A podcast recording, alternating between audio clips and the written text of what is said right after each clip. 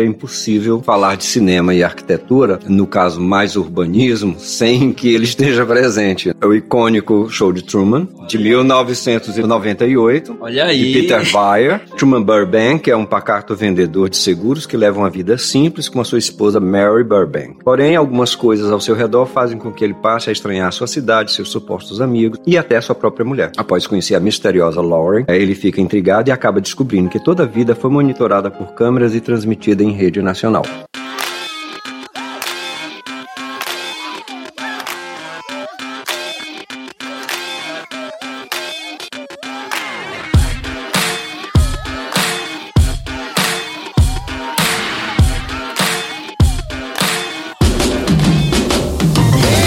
Fala geral, começando aqui mais um Arquibancada. Hoje, como vocês ouviram, com uma introdução especial para um programa especial. Colocamos um trechinho da participação do nosso queridíssimo Auro Tupinambá Júnior, direto do programa 14, onde conversamos sobre cinco filmes que representam a arquitetura no cinema. Porque o programa de hoje é novamente sobre cinema. Eu sou o arquiteto Deus Leno Braga, falando aqui direto da realidade simulada chamada Brasil. E aqui, como sempre, comigo, ele, Edmo Campos, direto do Domo Teresina. Tudo bom, meu filho? Olá, pessoal. Olá, Deus Leno. Estamos aqui de volta. Sobreviventes do primeiro turno.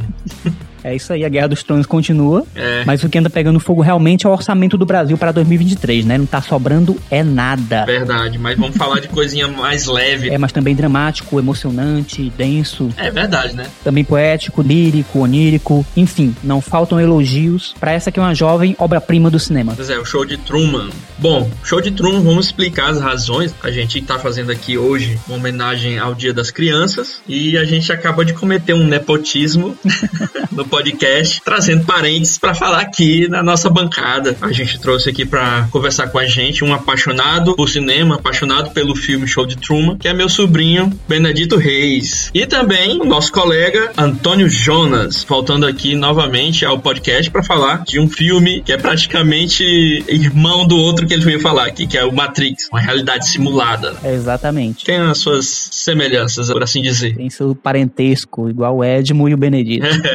Exatamente. E essa é uma homenagem ao Dia das Crianças. Esse mês o nosso podcast vai estar dedicado a essa turminha do barulho. E nada melhor do que trazer um representante dessa turma, nossas miniaturas, para conversar um pouco sobre cinema, um pouco também sobre arquitetura. Sim, claro. Sempre tem arquitetura nesse podcast e sempre terá. É verdade. É a linha mestra. Exatamente. Perfeito. O que mais, Deus Lendo? O que é que você traz pra gente aqui de novidade, de coisa boa em outubro, para deixar esse outubro um pouquinho mais feliz? Outubro já é um mês feliz, é o melhor mês do ano, eu diria, né? Que é o mês do meu aniversário. Ah, aliás, né? Tem gente que vai aniversariar dia 13, né? É, melhor mês, melhor dia, dia 13. Não vai ser sexta-feira, infelizmente. Não gabaritei, mas tá de bom tamanho também. Pois é, cara. Já deixo aqui meus parabéns, né, pra você. Parabéns para mim. E vida longa ao podcast e ao Deus Leno. Vida longa e próspera para todos do Arquibancada. Verdade. E que tal a gente fazer um bolão, então? Bolão de quê, cara? Quem vai ganhar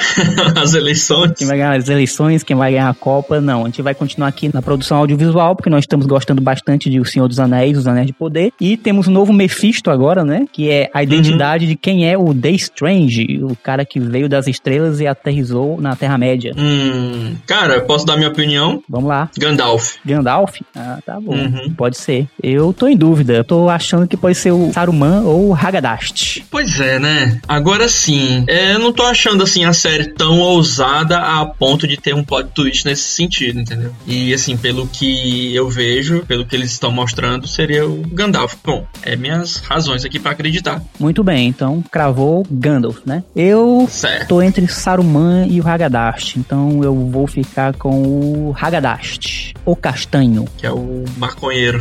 Que gosta de uma erva, né?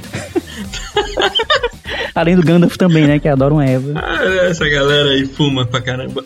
Essa galera que fica com a cabeça nas nuvens e com os pés bem no chão. que mais? E continuando com o papo sobre audiovisual, dia 22, na TV Cidade Verde, estreia uma série dividida em 10 episódios de 24 minutos, intitulada Genipapo, A Fronteira da Independência. Uma produção piauiense dirigida por Alexandre Melo e Chico Rasta, e que conta também com técnica e atores de outros estados, e também com ouvintes assíduos do nosso arquibancada, que eu sei. Muito bom, muito bom mesmo. É, não deixem de conferir. E resgatando um pouquinho sobre o que a gente falou sobre o episódio passado, Deus Por né? que política importa? Exatamente. Referente ao episódio 21, é bom mencionar aqui que nós dobramos o número de arquitetos na Câmara de Deputados, agora somos quatro. Olha aí. Quatro arquitetos. Muito bem. Nós aumentamos a representatividade no âmbito nacional e vamos esperar que nossos colegas na Câmara de Deputados venham ajudar um pouco a nossa classe. Então já é um começo, né? Tem mais representantes, então vamos esperar que realmente as coisas caminhem mais, que eles façam um bom trabalho. Pois é, e você que não ouviu o episódio passado, ainda há tempo de se informar por que política é importante. Então volta lá e ouça. Exatamente. Ainda tem segundo turno aí, ainda tem porque você ouvir este episódio. Recadinhos de sempre. O Arquibancada está em todas as plataformas de áudio digital: Spotify, Apple Podcast, Google Podcast, Amazon Music, Deezer. Também estamos no YouTube e não esqueça de conferir a nossa página no Podbean. Assine o nosso feed, deixe sua avaliação principalmente com cinco estrelinhas no Apple Podcast e no Spotify, para que o Arquibancada seja cada vez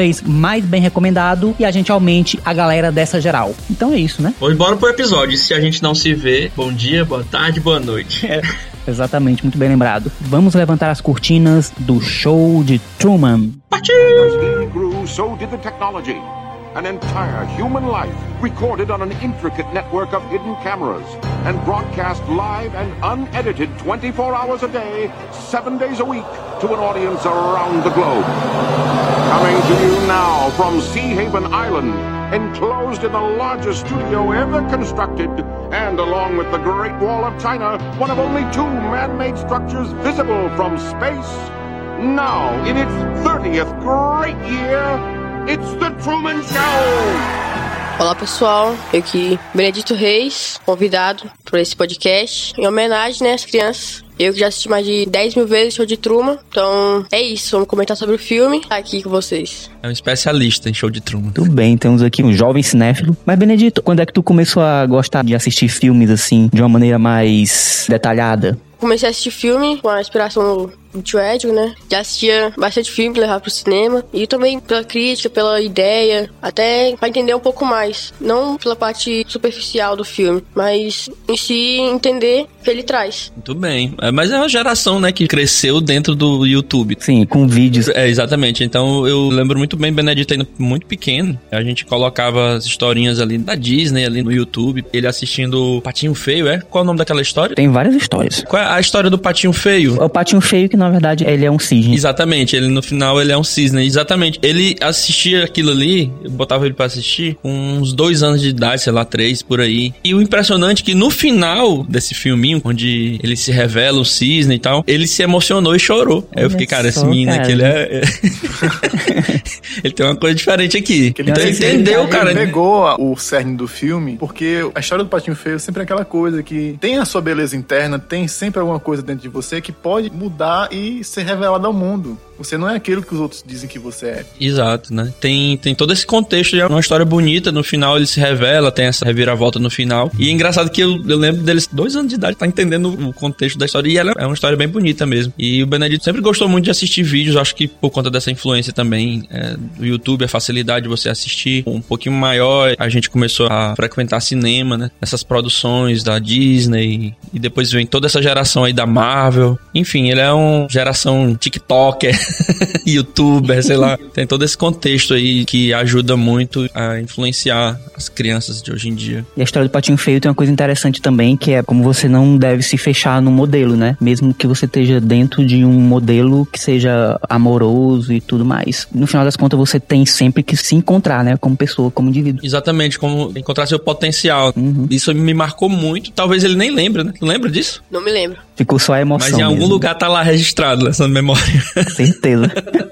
Famoso subconsciente, onde tudo está guardado. Muito bem, provavelmente. E como vocês acabaram de ouvir, temos aqui de novo conosco o retorno de Jonas, nosso arquiteto e nautimodelista. Fala aí, Jonas. Pois pronto, eu vou me apresentar a mim mesmo. Mais um retorno. Nós estamos trazendo todos os nossos filhos, nossos filhotes. Resgatando todos os Jedi.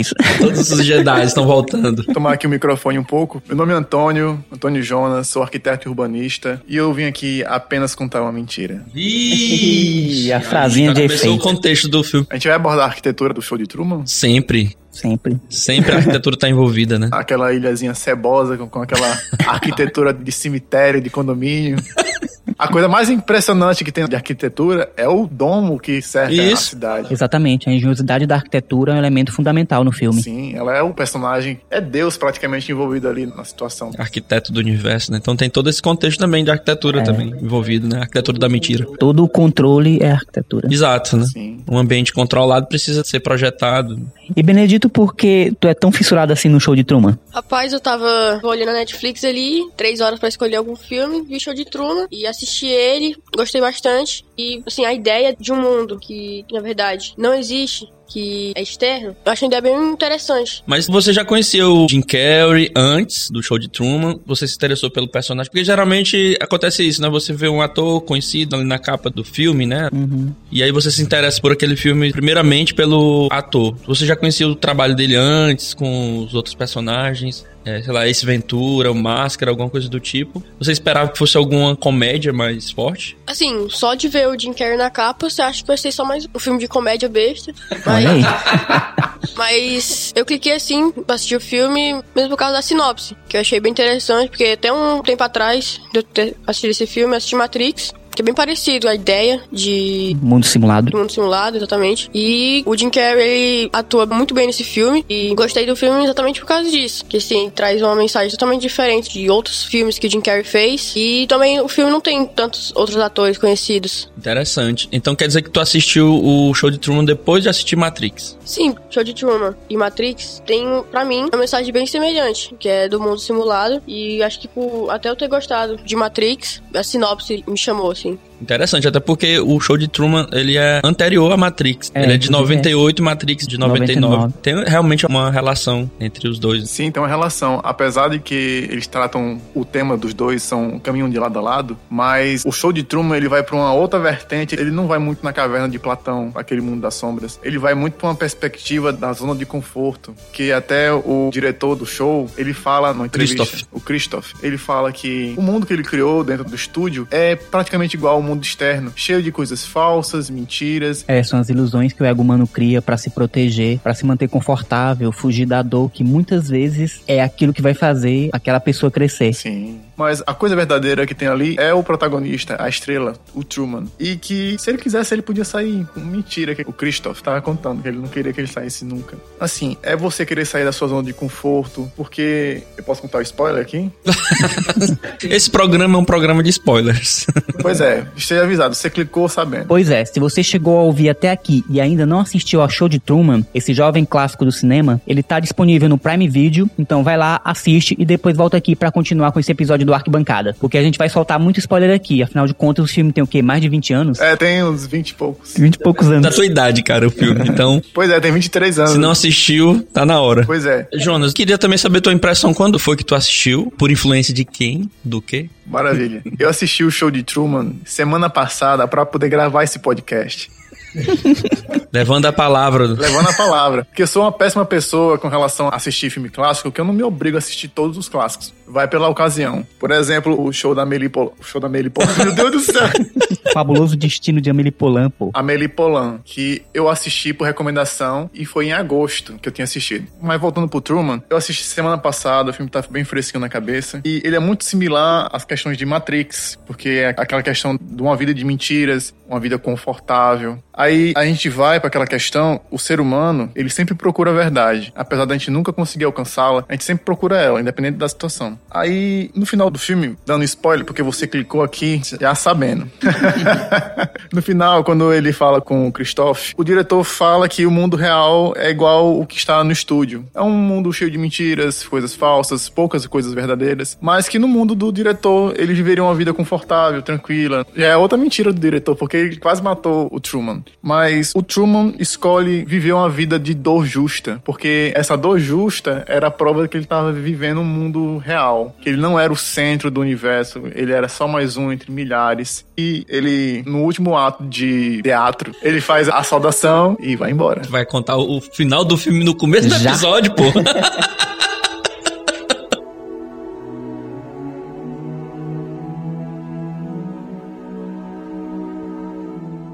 É isso aí, agora vamos pra história, né, cara? Já que acabamos o filme. Conta também, Edmund, da tua experiência com o show de ah, Truman. bom, minha experiência com o show de Truman foi no cinema. Ainda na época, ele é pré-Matrix. Falamos aí de Matrix. Eu tinha ouvido falar, como sempre, tinha alguma ideia do que é que o filme tratava. E eu lembro muito bem que as pessoas estavam elogiando nessa época a atuação do Jim Carrey. E eu também conheci o Jim Carrey De comédia. de comédia, né? O Máscara. Também assisti o Máscara no cinema, né?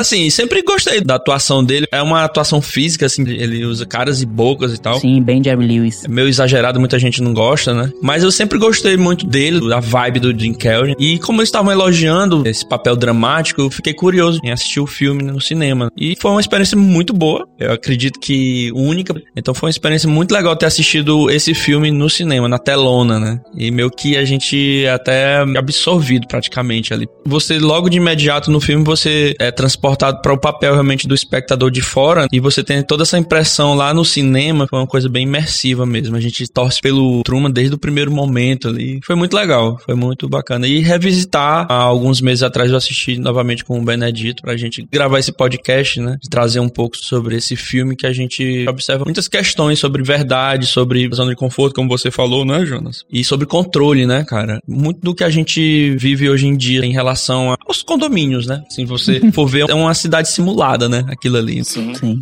Uma cidade, Controlada, uma cidade né? Simulada, controlada, com todos os edifícios muito semelhantes entre eles. Isso, né? E aí eu lendo um pouco também sobre o filme, o diretor passou um background pra cada personagem entender mais ou menos as razões, as motivações de cada personagem. Falando sobre o Christoph, que é o diretor do programa, o inventor, o visionário lá, sobre o background dele, explicam que o Christoph perdeu um filho, não sei exatamente porquê, eu acho que acidente, algo do tipo, entendeu? Então, no background dele, nas histórias anteriores, na motivação que o Ed Harris tinha no filme, tinha essa questão dessa perda do filho e foi o que motivou, inclusive, ele a fazer, produzir um programa onde ele pudesse criar o filho dele, um outro filho, de uma forma controlada, longe de situações de perigo. Então, todos os personagens tiveram esse background pra entrar dentro do contexto e ter as motivações mais claras pra Mais cada um, né? concretas. E é muito dessa nossa necessidade de segurança, de proteção, de controle das pessoas que a gente ama também. Sim, que também o Christoph, ele é um personagem muito complexo, porque, como você falou, ele perdeu o filho, teve essa questão, mas ele ali no momento, como diretor, ele também tá como o pai do Truman. Apesar de ser uma figura paterna muito Castradora. castradora, controladora, porque quando o Jim Carrey não se comporta bem no seu papel, o diretor não tem dó nenhuma de mandar um raio, de mandar as ondas, de quase matar o próprio filho. Então, é aquela situação de,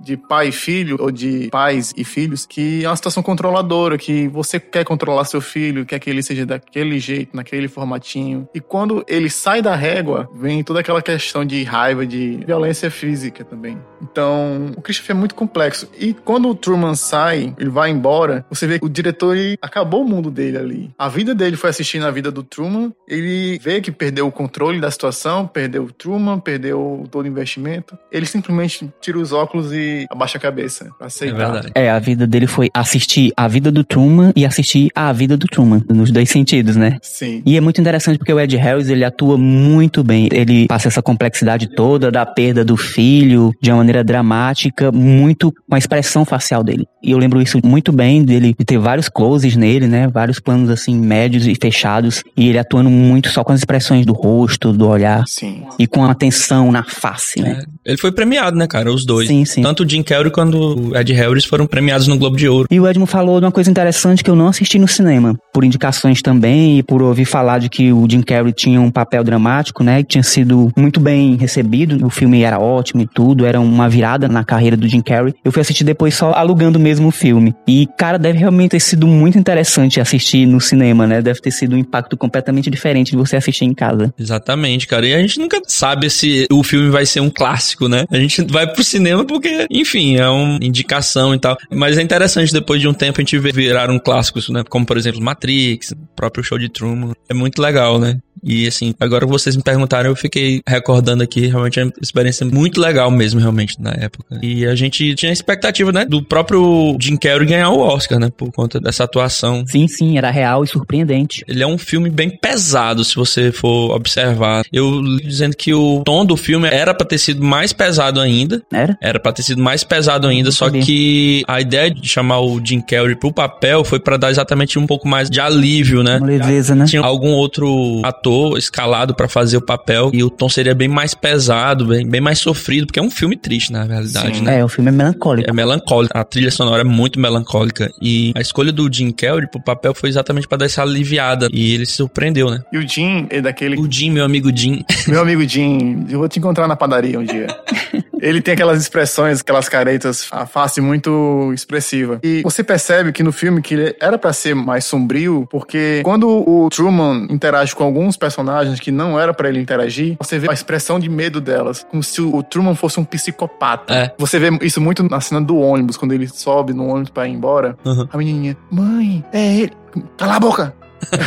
Mas a escolha do Jim Carrey também tem essa questão dele ter essa atuação, digamos, meio que exagerada. Casou bem com o personagem, né? Que no final das contas é algo mais caricato ali. Apesar de ele ser o Truman, que é o homem verdadeiro, né? O homem verdade ali. Mas essa atuação mais caricata dele casou bem com a história do filme. Sim, foi um encaixe perfeito. E eu considero até hoje a melhor atuação do Jim Carrey disparado. Benedito, tu leu a sinopse e se interessou pelo filme. Como é que tu reagiu assim logo no começo? Porque entrega já a história toda. A simulação já tá ali, entregue pra gente no começo do filme. Como é que tu reagiu a isso? Bem, porque como ele já transmite essa ideia, que ele já tá no mundo falso, desde o início do filme, ele vai construindo até o final a fuga. Você se emociona, você torce pra ele até o final, pra ele fugir, até que ele vai lá, abre a porta, conversa com o Christopher. O Christopher, ele se compara a Deus, né? Sim, sim, é verdade. Ele age como Deus. Porque na hora que ele tá fugindo, o Truman olha para o céu, o Christopher conversa com o Truman como se fosse realmente um deus. E essa mensagem, essa construção do personagem até a fuga, achei bem interessante no filme. Você não engana o telespectador, que é um mundo falso. E é bem legal essa ideia. Sim, total. E você vê que o único jeito que ele escapou foi enfrentando o maior medo que ele tinha. Teve uma situação que foi forjada a morte do pai dele, do show, e ele ficou com um trauma de água. E todo mundo procurando ele, e ninguém pensou que ele ia enfrentar o maior medo dele, que era a água, e navegar para longe da ilha. Então, foi através do medo que ele conseguiu se libertar da prisão e enfrentar um mundo de dor justa. É, o medo foi ali usado como uma ferramenta de controle. Sim, a ferramenta de controle. É exatamente muito sobre isso que o filme fala, né? Sim. E quando você aceita esse seu medo e você subjuga ele, aí você toma o controle de volta. Você toma o controle da sua própria vida, né? Exatamente. Tem uma catarse. É, engraçado que o Benedito falou sobre o comportamento do Cristo como Deus, falando assim de uma maneira como um Deus cristão é o Deus do Velho Testamento, né? É o Deus que é punitivo, que controla tudo. Que está interferindo o tempo todo, né? E também, assim, como Deus, ele criou, né, o espaço, a cidade. E essa ideia dele agir como Deus, ele que, digamos assim, criou o Truman. Ele criou a cidade, criou as ideias, os personagens. E é bem interessante essa ideia dele ser Deus. É verdade. E, gente, vocês lembram se a ideia de matar o pai do Truman, ela foi planejada do roteiro desde o início, é isso? Sim, foi planejado. O Christopher fala na, na, entrevista que ele tem no meio do filme que conforme o Truman foi crescendo, eles tiveram que começar a inventar desculpas e histórias para que ele não saísse daquela pequena ilha. E a melhor forma que o diretor encontrou é uma ilha cercada de água. Então, a melhor forma é criar um trauma muito grande de água. Sim, sim. O pai e o filho foram navegar e durante a navegação teve uma tempestade. A morte do pai foi forjada, que o pai morreu se afogando no mar. Então o Truman ficou com um medo terrível de água. Esse foi um grande facilitador para o elenco e para a produção de manter o homem sem questionar a saída da cidade. Nossa, realmente é um trauma psicológico bem pesado. É como o Jonas falou aí, à medida que ele foi crescendo, esses traumas foram praticamente incutidos no Truman. O cara trabalhava com seguro de vida. Exatamente. tudo para ele era tudo que ele via era perigo de vida, entendeu? Era realmente uma vida cheia de traumas e chegava a ser angustiante e ao mesmo tempo engraçado, mas aquele engraçado de a gente rir de nervoso. E essa personalidade do Truman rende momentos muito dramáticos no filme. Sim. Bicho, uma cena pesada é aquela discussão que ele tem com a mulher falsa dele, né? Porque é uma atriz e você pensa na mulher que tá ali todo dia fingindo que é o homem, que tá ali pra ser a mulher dele e tudo mais. E chega um momento que ela quebra, eu não aguento mais, isso não é profissionalismo. E o diretor vai trocar a mulher em uma semana ou duas por outra pessoa. Sendo que tudo era falso, né? Tudo é falso, o relacionamento, aquilo ali, tudo profissionalismo de acordo com ela. Mas o Jim, ele se apaixona verdadeiramente por uma pessoa dentro daquele O estúdio. Jim não, cara. Como é o nome dele? Truman. Truman. Mas assim, querendo falar mais resumidamente, toda interação real que ele tem com alguém, esse alguém é logo extirpado do elenco. A Silvia foi a primeira pessoa que realmente se apaixonou por ele e ela foi rapidamente sequestrada e mandada embora do estúdio, da vida dele. Sim, sim. Então, tal que foi a primeira evidência que ele teve que o mundo não era aquilo que ele achava que era. Mas só que, como foi uma situação muito confusa, ele não desconfiou na época. Ele veio guardar essa memória para anos depois. Sim, a Silvia, que era pra ser só uma figurante de escola do Truman, né? Ela acabou se apaixonando por ele, tenta revelar a verdade de que ele tá dentro de um reality show e ela é retirada do show antes de revelar isso pro Truman. E aí depois ela começa a protestar para libertar o Truman daquela realidade simulada, num movimento chamado Liberte Truman. E, assim, tu falou da Silvia e foi uma questão tão verdadeira para ele, Lembrando que a Silvia é o nome verdadeiro dela, né? verdadeiro da personagem. Dentro do show era Lauren. É, final das contas, ele acaba indo atrás da Silvia, né? Você vê que ele sempre foi apaixonado por ela, porque todos os dias ele vai na mesma banca comprar jornal e uma revista Playboy. Mas ele não tá na Playboy pela nudez das mulheres. Ele procura a parte do rosto, os olhos, a boca, o nariz, pra montar uma fotografia do que ele lembra que era a Silvia. Sim, cara, são essas coisas que passam, essa angústia, né? Essa vontade, esse quase desespero do Truman. Sim, e ao mesmo tempo ele vai vendo essa tortura que é o show dele, e a Silvia sempre acompanha, porque a Silvia também é apaixonada por ele. E cada vez que ela vai assistindo o programa, ela continua sendo apaixonada porque ela vê que ele procura por ela. É um sinal de que ele vai montando quebra-cabeças da realidade dele que ele quer encontrar, né? Querendo juntar todas as partes possíveis, né? Em todo lugar. É muito lindo. Aquilo ali é muito lindo.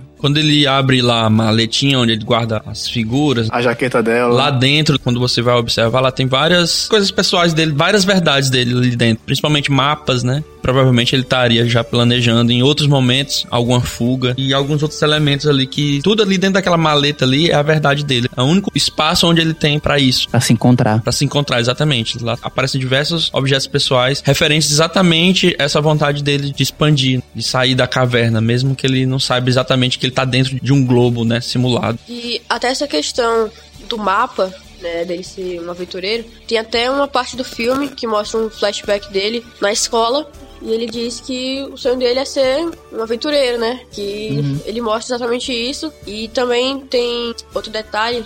Nesse baú tem uma foto dele no berço, como se fosse grades. Ele fantasiado de palhaço atrás das grades, que mostra exatamente isso. Que ele tá sendo feito de palhaço, vivendo uma mentira atrás uma prisão. Cara, os signos visuais Caralho. do filme são impressionantes, né? É sim, que é muito poderoso, assim, é- é bem direto, né? Mas muito cheio de significados, é exatamente isso. Eu gosto do filme por isso, sabe? Ele não enrola o espectador. A gente sempre teve do lado do espectador, não tem essa reviravolta de querer lhe enganar. A gente sempre naquele ponto de vista, desde o início, e sempre a gente torce pela fuga dele, né? E a gente o tempo todo apreensivo, vendo ele ser tolhido de toda maneira por um sistema que não quer fazer ele enxergar a verdade e não quer deixar ele sair daquela ilha. O cara era cercado de mensagens assim, não viagem. Como é, Benedito, que tem lá? Tem até aquela cena engraçada lá do aeroporto que. É, ele, mesmo, vai- tem. ele quer comprar uma passagem pra Fiji pra encontrar a Silvia, né? E lá aparece imagem de raio batendo no avião, dizendo que é terroristas. E bem engraçado, assim, porque o filme faz de tudo pra que ele não fuja. E até no trabalho dele, o amigo dele fala que a cidade foi elogiada como a melhor cidade do mundo. Sim, tem, o tempo todo tem jornais e o rádio que falam que é a melhor cidade do mundo, que os aviões são inseguros. Sim. Ao redor da cidade tem uma usina nuclear. Cada absurdo que vai sendo montado para que ele não saia dali. Mas Fake news. Fake news. Até que tem o primeiro sinal. Cai um refletor do céu e tá lá escrito Sirius, que é o refletor que era pra ser a estrela de Sirius na constelação. E naquele momento que começou a estralar os pensamentos do Truman, que ele começou a desconfiar ali, realmente, de tudo que estava ao redor dele. Aí o rádio começou a falar da história de uma nave que tinha soltado pedaços. Eu não conheço nenhum foguete que tem um refletor. A emenda, Saiu bem pior que o soneto, se né? ele tivesse falado nada. Se ele tivesse falado nada, tinha ficado melhor, porque é aquela questão da mentira e da confiança. Você tem uma situação estranha e você vai tentar justificar com a outra coisa mais absurda ainda. A mentira cresce, cresce, cresce e sempre chega um ponto que a mentira não se sustenta e sua confiança é quebrada. Chega uma hora que a mentira começa a revelar a verdade, né? Exatamente. É engraçado vocês falando, eu lembrei aqui, realmente, cara, o refletor era do céu noturno, né, da cidade. Sim, Era pra representar Sirius do cão maior. É tudo bem fake, né, cara? Assim, bem anos 50, aquela arquitetura mais ou menos, né, parecida. Sim, a locação existe, existe, ela se chama Seaside. Ela é um kit da arquitetura muito tradicional dos balneários da Flórida, que tenta emular aquelas construções costeiras daquela região do começo do século XX, mas mesclando com o urbanismo já daquela época, nos 50 e nos 60, que é considerado o novo urbanismo nos Estados Unidos. Então, realmente, é uma localidade que a gente pode chamar de fake. É, que é considerado um período áureo, né? Sim. Dos Estados Unidos, né? American Life, né? É American Way of O Life. econômico deles, né? E apesar de ser, assim, digamos, um filme contemporâneo, né? Mas escolheram esse tipo de arquitetura por se tratar desse período, que é considerado período de ouro. É, o filme tem toda essa aura em torno dele, inclusive na fotografia. Os tons são bem suavizados, são bem Pastéis. Isso, pastéis. E também tem aquela técnica que imita a TV antiga, que é a vinheta, que tem aquelas bordinhas escuras em torno da moldura da tela. Sim.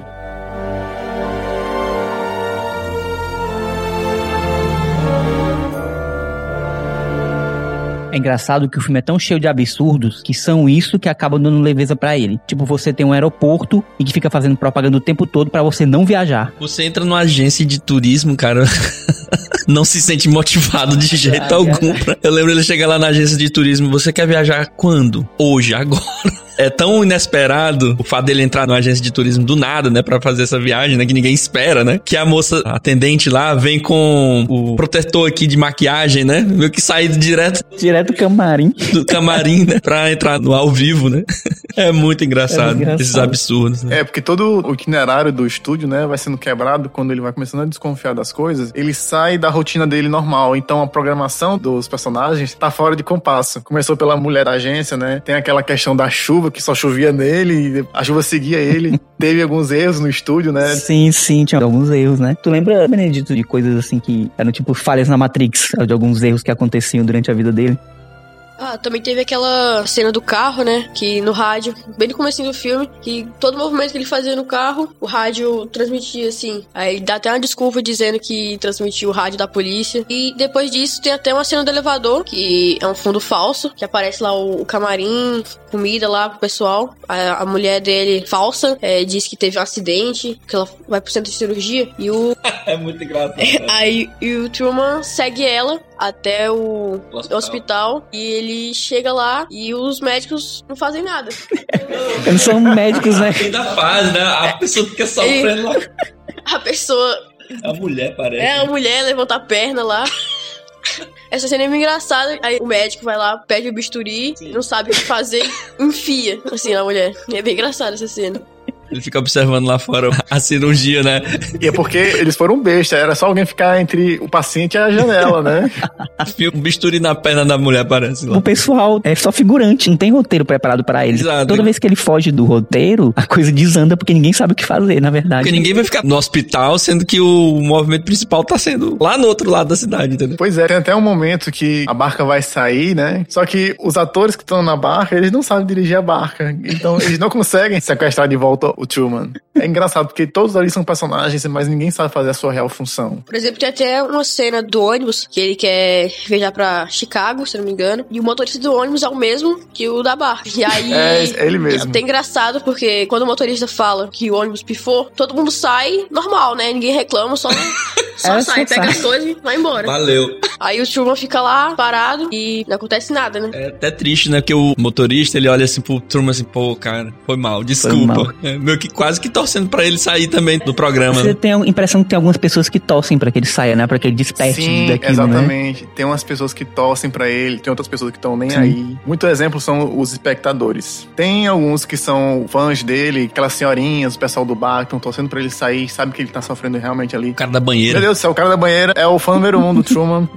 Uh, ficou todo animado quando ele saiu. Mas tem aqueles guardas de segurança, dois cuzões. Rapaz, eles estão nem aí. Porque quando o Truman sai, todo mundo festeja que ele saiu e vai ter a vida de verdade dele. Uhum. Aí, ei, o que tá passando no outro canal? Mas é aquela questão isso, do, né? do consumismo, né, cara? Do imediatismo. Isso é bem a cara da nossa sociedade hoje, né? Qual é Sim. o próximo? Qual é o scroll, né? Você rodando ali. Qual é o meme da semana? Enfim, passou. Acabou, entendeu? Quero outro, quero mais. Estímulos, né? É o estímulo. Tem que lembrar também que esse filme, cara, ele é um filme pré-reality shows. Quer dizer, já existia o conceito e tal, mas após esse período de 98, né, 1998, foi que tivemos os booms Explodiu. do do Big Brother, esse tipo de realidade, digamos, controlada. É verdade, mas a TV ela vinha ensaiando essa espetacularização Isso. do cidadão comum, já vinha ensaiando isso. Isso. E você pegar o cidadão comum e botar numa situação dentro da TV pra ele ser a atração. E isso combinou depois nos reality shows. E hoje em dia é um formato já consolidado, mas na época ainda era uma ideia inicial ainda, tinha toda uma expectativa em cima disso. Uhum. O Silvio Santos fazia isso, né? Pegava pessoas comuns e fazia delas a atração principal. É muito É um poderoso. movimento muito poderoso. É uma história verdadeira, né? Truman. É, mais controlada ali Mais dentro. controlada, né? exatamente. Hoje em dia tem reality shows de tudo, principalmente de obra, né? tem uns 50 de reforma, de obra. Irmãos à obra e por aí vai. Nossa, é muito, muito, muito, muito. Tem muitos. E como você falou, expande para as redes sociais e tem essa questão do estímulo, do consumismo, quem é o próximo, qual é o próximo estímulo que eu vou ter. Exatamente no final do Truman você pensa, não, tudo vai mudar. Tem aquela expectativa de que tudo vai mudar após o Truman sair, né? Que as pessoas vão ter um outro tipo de reação. Pra algumas até muda, né? Aquelas que se envolveram genuinamente com a história dele. Mas pra outras não, porque pra essas não passa de entretenimento descartável. Algumas têm, outras não. É, mas o que ele quer dizer no final é a efemeridade de todo o processo. 30 anos de programa, pra no final, um dos guardas chega pro outro, o que é que tá passando no outro canal, entendeu? Sim, sim, é isso.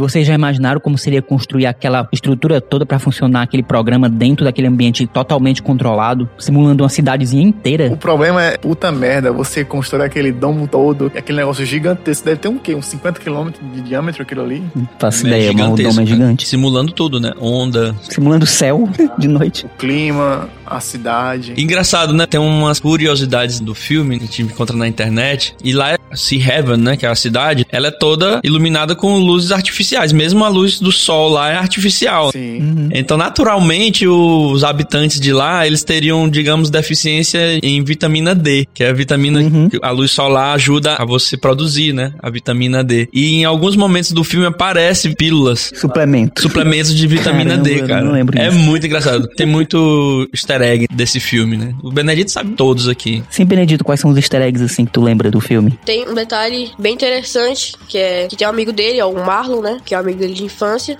E aí eles estão conversando, eles vão pra aquela ponte jogar golfe, beber cerveja. E aí ele. Sempre aquela cerveja É. lá, né? Patrocinadora. Cheio de patrocinador. É interessante como o show foi crescendo e cada vez mais parece que teve mais propaganda e é propaganda o tempo todo. Aí ele tá falando das histórias de infância dele e o Truman ele comenta disso, que ele acha que ele tá numa mentira, ele acha que, que ele tá questionando, que ele né? tá desconfiando mesmo desse show. E aí ele fala de uma vez que o Marlon ficou com pneumonia e passou 30 dias fora, né? 30 dias sem aula. Aí é como se fosse ele passasse um mês de férias, como se fosse um detalhe desse aí. Exatamente. É. Quando eles entravam de férias, eles ficavam doentes lá. né? Ficava doente pra ficar 30 dias fora. Toda doença 30 dias. é engraçado, cara. Voltando no que o Deus Leandro tinha falado, o filme também tem uma ideia muito avançada de propaganda, porque é o showroom. O diretor fala, tudo ali está à venda. É só você entrar no catálogo Truman que você verá os produtos. As gravatas, as roupas. A... Big Brother total, né, cara? É verdade. É, bicho, mas foi muito atrás. Ninguém fazia propaganda daquele jeito. Não. Mas só tem alguns momentos que dá uma ênfase, que a pessoa segura descaradamente a lata na sua cara. A propaganda meio falsa tá ali. É o pessoal que paga mais. É o pessoal que paga mais, tem coragem de levantar a cara a propaganda, o produto. Tem que mostrar a mesma propaganda assim, valendo, né? Explícita. Exatamente, tem até aquela cena da mulher do Truman, o Truman tá falando com ela, porque tem um momento do filme, se eu não me engano, que ele descobre, na foto do casamento deles, ela cruzou os dedos, né? Sim, esse foi um dos sinais que ele pegou, que ele viu que tava sendo, tudo sendo falso. Por que você vai cruzar o dedo? Naquela época, cruzar o dedo assim era que É que você cruza os dedos quando você tá contando uma mentira que é pra você, tipo, se. se livrar. Se livrar, é um livramento. Aí ela, pra desviar desse assunto, né, não continuar, ela vai lá e faz uma propaganda descarada de um chocolate lá. Mostra mexendo na cara e até olha assim pra trás, pra quem tá falando isso. Aí eu acho que nesse momento ele, paranoico, e ele vai lá, ameaça ela, aí ela pede socorro assim, assim, alguém me ajude. Como se alguém tivesse, né? Ele percebe que estão observando. É verdade. E Benedito, é, quando foi que o Truman te ganhou? Te ganhou desde o começo do filme ou foi no decorrer do enredo? Assim, a construção dele, desde o começo do filme, você simpatiza com o personagem. Por ele mostrar exatamente a verdade desde o início do filme, ele vai construindo o personagem, o Truman, e você cada vez mais vai gostando dele e até no final você torce pra ele, se emociona. Qual foi o momento assim mais emocionante que tu lembra do filme? Ah, cara, a fuga dele passa uma mensagem bem legal, porque ele meio que perde o trauma dele do mar. Ele vai lá e quer ao máximo fugir. Ele se supera, né? Ele se supera, exatamente. Tem um momento que ele fala que prefere morrer, né, do que viver naquela vida falsa. Ele fala diretamente com a produção. Isso é o melhor que vocês podem fazer e a tempestade arrebentando com ele. Sim, sim. Até que chega um momento que o Christopher quase mata ele, fica lá preso pelas cordas. Gente, qual é o personagem bíblico que se revolta com Deus e sofre todos os castigos até ele encontrar Jonas. novamente a sua fé? É o Jonas. E o Jonas também tem uma coisa com o barco, né? Sim. Meu pai eterno, se A você me baleia. fizer ser engolido por um bicho, por favor, que seja rápido, sucinto. Eu não senti nada. Assim, eu sou muito questionador das coisas, porque eu acho interessante, pô, pensar, você vai refletir, bota a sua massa pra pensar um pouquinho e trabalhar.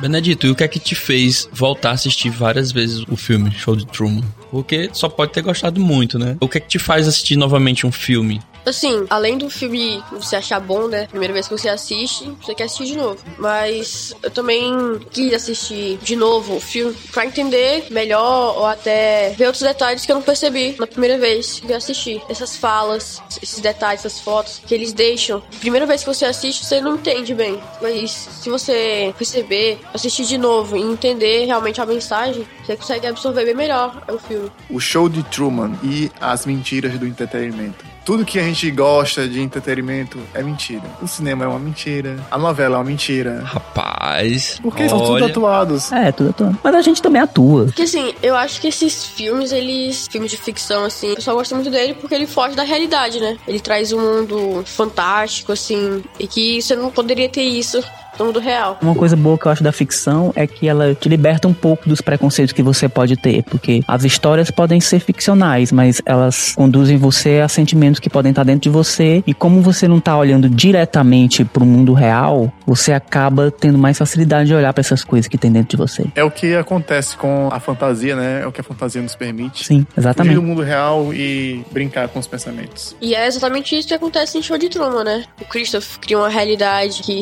não é possível no mundo real. Tudo é perfeito, todas as falas, todo mundo age Dentro do mesmas- roteiro. dentro do roteiro. Todas as falas são programadas. E Show de Truman traz exatamente isso. Foge um pouco da realidade, mas não foge tanto, assim. Pra representar a vontade da pessoa que tá assistindo de ter um mundo igual aquele lá. Bom, cara, eu nem sei. Depois do Benedito aqui realmente falou bastante. né? Mas em relação ao show de Truman, ele fala muito dessa nossa vontade realmente de controle, né? Esse falso controle que a gente tem da realidade. A gente nunca vai ter completamente, né? O show de Truman eu vejo muito por esse lado de controle, de autocontrole, de controlar pelo medo, sabe? Dessa rigidez do controle que a gente tem das pessoas, que a gente tenta ter das pessoas e a gente não consegue, né? Essa ilusão e a gente nunca vai conseguir. Eu vejo muito o lado do Christopher mesmo, né? quando eu assisto o show de Truman. Acho que por conta também de ter medo das pessoas que estão comigo, que eu gosto, que eu amo, que essas pessoas sofram. E a gente sabe que a gente não tem esse controle, né? A gente precisa deixar as coisas fluírem, né? A vida fluir. E o que a gente puder controlar, que é no caso nossos sentimentos, nossas vontades, né? A gente controla. Os outros não. Eu vejo o show de Truman muito por esse ponto de vista também, da mentira, que eu acho que a maior mentira realmente é essa, que a gente conta pra gente mesmo, que é essa vontade de a gente controlar coisas que a gente nunca vai controlar. A gente não controla pessoas, não controla situações totalmente, tudo sempre vai fugir um pouco do roteiro, né? Nada é totalmente programável, nada é totalmente programado, nem a gente, nem nossas emoções, nem como a gente vai ser amanhã. O que você tem que buscar é sempre se conhecer, conhecer seus limites, que passo que você pode realmente dar hoje, qual passo você vai poder dar amanhã, parar quando for necessário, dar o gás quando realmente você sentir que pode, você se conhecer, se dar um pouco mais para si. E se dando um pouco mais para si, você se dá mais pros outros também.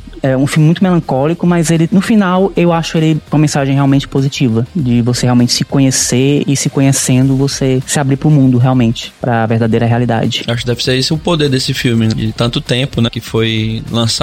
Ainda hoje se fala muito desse filme, né? Sim, porque o show de Truman, ele dá muito pano pra discussão que é essencial para um filme sobreviver tanto tempo. Esses são assuntos que eu gosto de falar, assuntos de filosofia, pensamento, tudo mais. A questão de mentira, o que é mentira, o que é verdade, são assuntos muito interessantes para você debater. Você pode ter isso por horas e horas. E é um filme muito bom de assistir. Você se emociona, você vê o lado dos personagens. Foi uma experiência muito, muito, muito enriquecedora para mim. E também fazer parte do podcast. Foi muito bem. Benedito, foi um prazer recebê-lo aqui. A gente aprendeu muito com o Benedito. Isso é uma honra. Muito bom. E esteja à vontade para voltar aqui outras vezes, com outras histórias, outros filmes. Minha vontade de voltar aqui é imensa. Você fica um pouquinho nervoso no começo, mas depois você se solta. É bem assim mesmo. Valeu, Benedito. E você é o astro. E caso a gente não se veja, Bom dia, boa tarde, boa noite.